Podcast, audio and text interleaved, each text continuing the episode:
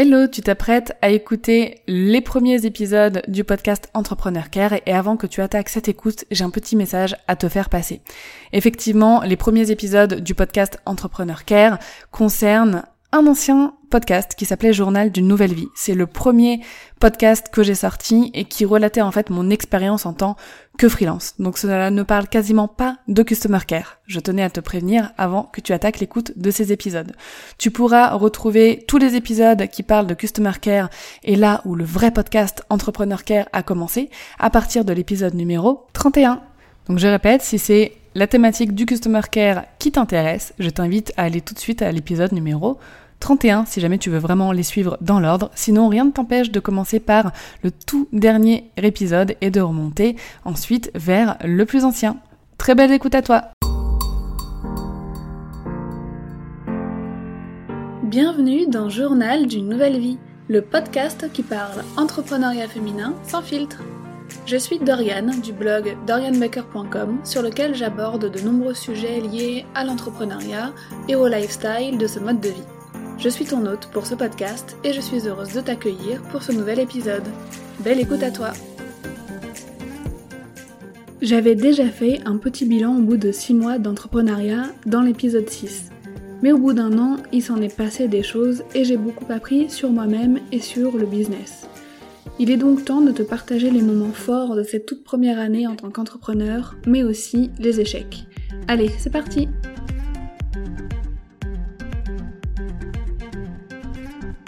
J'ai envie de commencer déjà par me souhaiter joyeux anniversaire. Bon, en vrai, cela fait un peu plus d'un an puisque je suis devenue entrepreneur en novembre 2018, mais quand même, c'est important. Donc, joyeux anniversaire à moi et à toi aussi qui me suis et m'écoute depuis peut-être bah, le début de cette aventure.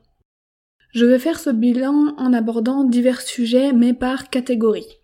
J'ai envie de commencer par une catégorie très importante, l'argent. Alors, comment s'est passée cette première année au niveau revenu?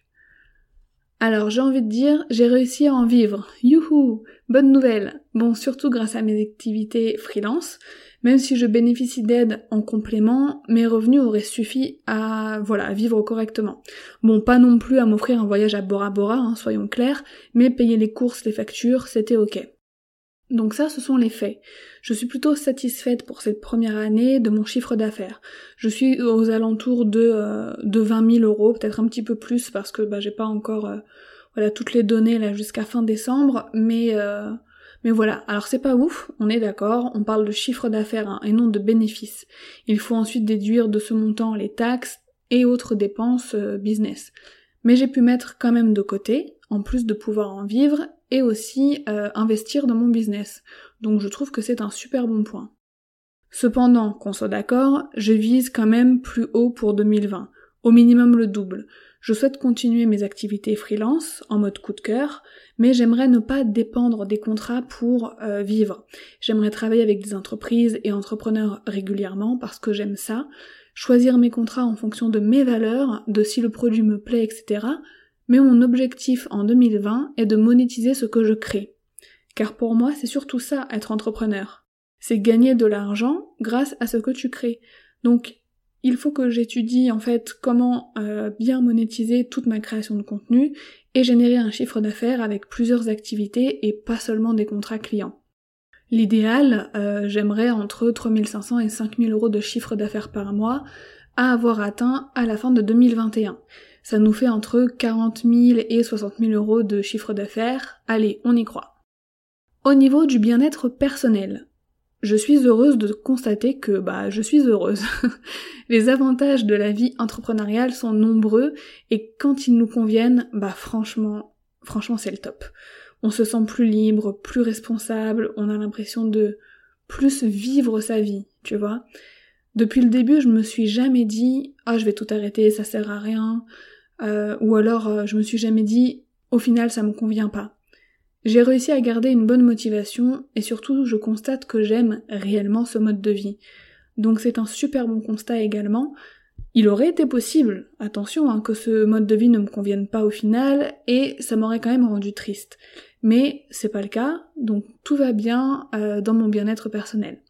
Grâce à ce mode de vie, je vois plus mon mari, ma famille et même mes amis. J'arrive à prendre du temps pour moi, pour lire, etc. Donc là-dessus, je dirais comme objectif en 2020, continuer d'être aussi bien. J'ai constaté aussi qu'on a beau être auto-entrepreneur, donc être seul sa propre entreprise, qu'on avançait mieux à plusieurs. Dans la catégorie je bosse seul, je me rends compte qu'en fait, il ne faut pas bosser seul. Cette année, j'ai pu faire appel à l'expertise de trois personnes car j'ai pris conscience que j'avais besoin d'aide dans certains domaines. Le premier, la refonte de mon site. Afin de redéfinir ma ligne éditoriale et dans l'objectif d'un site professionnel, j'ai fait appel au consulting de Virginie Dislagraphe. Cette première personne m'a donc aidé à mettre de l'ordre dans mes idées et elle m'a donné beaucoup de conseils au niveau marketing digital. Toujours dans le cadre de la refonte du site, j'ai fait appel au service de Signé Paulette pour l'installation technique euh, du site ainsi que la création de mon nouveau logo et d'autres illustrations. Cette collaboration dure encore maintenant pour d'autres projets et je ne sais pas ce que je ferais sans ses compétences et son professionnalisme. J'ai limite le sentiment qu'elle fait euh, maintenant partie de l'équipe Dorian Baker. Enfin, dans le dernier trimestre 2019, j'avais besoin de revoir complètement mon organisation au niveau de la création de contenu et je me sentais perdue quant à tout ce qu'il fallait faire, euh, moi seule concernant mon site, euh, voilà, comme je disais, la création de contenu, des articles, des podcasts, etc. Il y a vraiment un travail de dingue derrière ces contenus. J'avais l'esprit embrouillé. J'avais aussi besoin de commencer à parler monétisation dans le cadre de mon objectif pour 2020 et je savais qu'il me fallait un regard neuf sur cette problématique. Alors j'ai fait appel à une coach, certifiée par une grande école française, qui a monté 5 business rentables dans sa vie. Bref, j'avais besoin qu'un expert mette son nez dans mes affaires. Pour ça, c'est Aline de Debut Boost que j'ai contacté. J'ai déjà pu apercevoir les fruits de nos deux heures passées ensemble. Organisation revue de fond en comble et conseils pour commencer les collaborations, et franchement je ne pensais pas voir les résultats aussi vite. En plus de ça, j'ai pu échanger, parler et discuter avec plein d'autres personnes, d'autres entrepreneuses, et ça, ça compte aussi énormément dans le développement de notre business. On peut clairement faire les choses seul, dans son coin, ça fonctionne.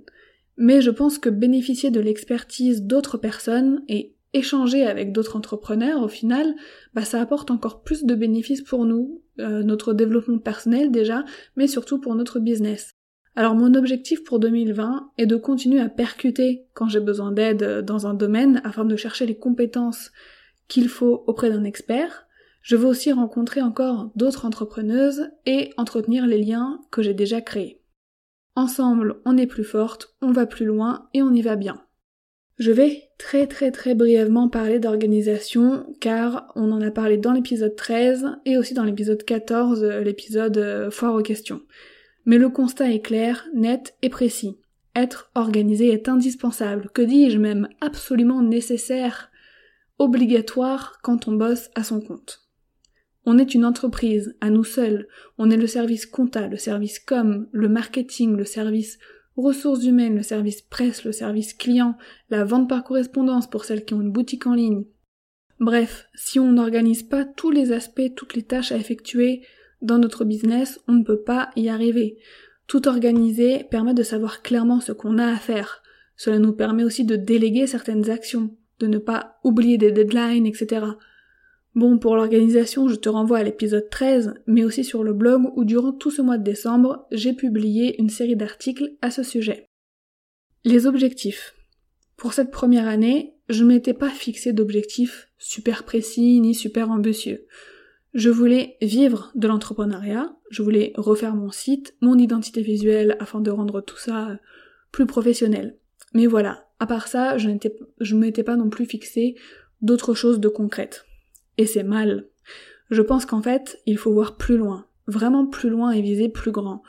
Car plus on se fixe un objectif ambitieux, plus on a la chance d'aller loin, même si on n'atteint pas le dit objectif. Par exemple, en passant d'un objectif de pouvoir vivre de l'entrepreneuriat à je veux 5000 euros de chiffre d'affaires par mois, donc 60 000 euros à l'année, coucou, en passant les 13 800 euros qui partiront en taxes, bah j'ai beaucoup plus de chances de gagner euh, plus, même si je n'atteins pas ces 5 cas mensuels. Je me suis fixé 5 objectifs business, 5 résolutions on va dire, que j'ai partagées en détail sur le blog.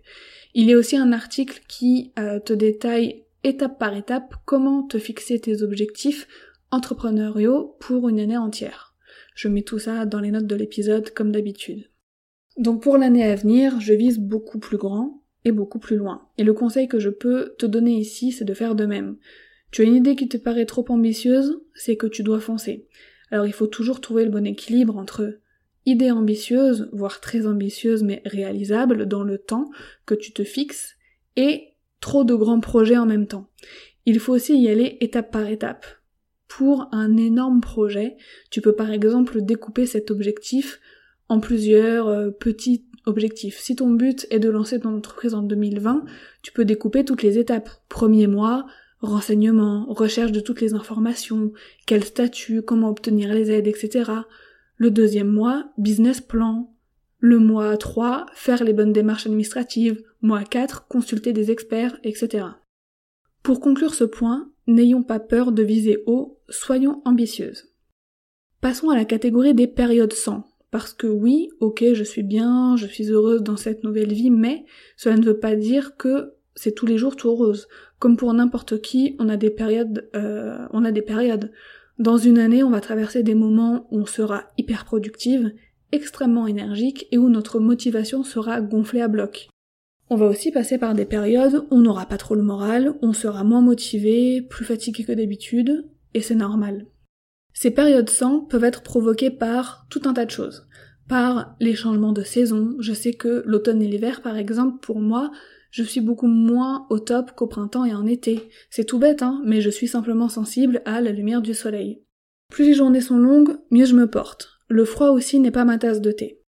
Il y a aussi les épreuves de la vie, euh, des moments où on est malade, bon bah voilà, c'est la vie, ces périodes sans sont normales et il faut les accepter. Elles sont aussi parfois le signe qu'on a beaucoup trop travaillé et qu'il faut apprendre à se reposer. Notre corps nous envoie des signes qu'il ne faut pas négliger. Alors, pour ces périodes sans, bah je travaillais moins. Je prenais le temps de me reposer, mais du vrai repos. Je dormais plus tôt, je faisais des siestes si je piquais du nez dans l'après-midi. Alors oui, ça peut ralentir mon rythme de production sur le moment, mais au final c'est plus rentable car en ayant pris ce temps pour me reposer, je suis ensuite euh, en super forme pour reprendre le travail et je travaille mieux. Alors que si on ignore ce besoin et qu'on force, qu'on tire trop sur le fil, bah il risque de casser et là il nous faut souvent beaucoup plus de temps pour récupérer. Je parle bien sûr du burn-out. Oui, les, les entrepreneurs aussi peuvent faire un burn-out. Acceptons les moments où l'on n'est pas au top, tout simplement. Écoutons-nous, soyons bienveillantes envers nous-mêmes. D'ailleurs, en parlant de bienveillance, ça aussi c'est un élément extrêmement important. La bienveillance envers soi, c'est la base. On peut être exigeante envers nous-mêmes, nous fixer, comme on l'a vu, de super objectifs, vouloir plus et plus grand, mais, mais, mais, mais, mais, toujours en toute bienveillance, s'il vous plaît on prend soin de soi, si on fait des erreurs, on ne se culpabilise pas, ça arrive, on évite les paroles du style mais quel débile je suis, pourquoi j'ai pas fait ça avant, blablabla. Bla bla. Se respecter et avoir de l'estime pour soi nous aide à avoir, nous aide à avoir confiance en nous. Et là, là c'est la clé pour atteindre sainement nos objectifs. Et si on ne les atteint pas, on se pose, on analyse la situation, on prend les choses de façon professionnelle et non personnellement on voit pourquoi on ne les a pas atteints, on rectifie pour la suite.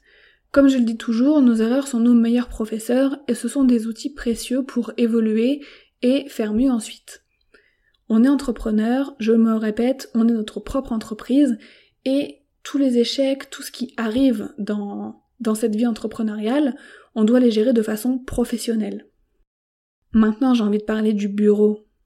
L'espace de travail, oh là là, il ne faut surtout pas sous-estimer son importance. Un espace de travail épuré, joli, ordonné, est nécessaire pour avoir envie de se mettre à travailler. Quand tout est désordonné, déjà ça nous fait perdre du temps car on ne retrouve plus euh, tel ou tel document, euh, mais notre esprit aussi est vite encombré.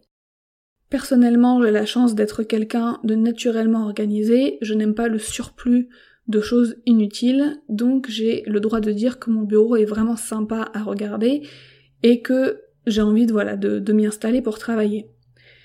Si je peux te donner un conseil, si jamais ce n'est pas naturellement ton truc, c'est de faire un grand tri et de prendre l'habitude de ranger ton bureau tous les soirs quand tu as fini afin de commencer ta journée le lendemain dans un espace qui donne vraiment envie. Avant de finir, j'aimerais t'énoncer ma did list quand même de cette première année entrepreneuriale pour moi. La did list, c'est la liste des choses que tu as accomplies.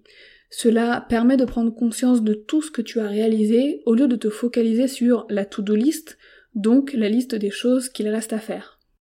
En un an, je me suis donc lancée dans l'entrepreneuriat, déjà ça, fallait le faire.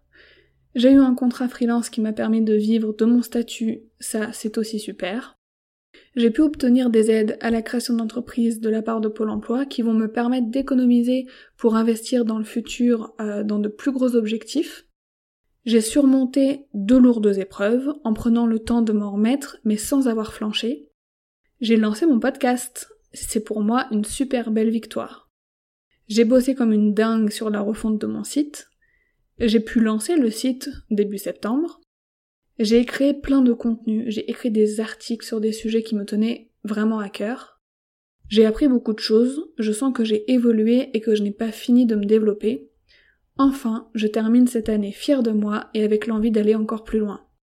J'aimerais conclure mon constat sur ma première année d'entrepreneuriat par une réflexion très importante, qu'on a aussi eu d'ailleurs avec Safia dans l'épisode 11, la vie d'entrepreneur, c'est un fragile équilibre entre une organisation bien paramétrée et la flexibilité, entre la rigueur, la discipline et aussi la bienveillance envers soi, entre le fait d'être ambitieuse mais de savoir prendre du recul pour apprendre de nos erreurs. Il faut constamment jongler entre des qualités, des compétences souvent totalement opposées. Quand on a compris ça, qu'on l'accepte et surtout qu'on pratique cette faculté à passer d'un mode à l'autre, après tout roule. C'est le dernier épisode de l'année 2019. Le début 2020 va être super chamboulé pour moi avec l'arrivée du bébé, mais je me suis normalement bien organisée pour que les épisodes de podcast continuent à sortir régulièrement. Aussi, je me permets de te réclamer un cadeau de fin d'année. Bah oui, je te demande 35 secondes de ton temps afin de noter 5 étoiles Journal d'une nouvelle vie sur Apple Podcast et de me laisser un joli commentaire. Pour me rejoindre dans mon quotidien d'entrepreneur, c'est sur Instagram que ça se passe, à Dorian underscore Baker, et pour suivre l'actualité du podcast, on, se retrouve sur JNV underscore podcast sur Twitter et Instagram.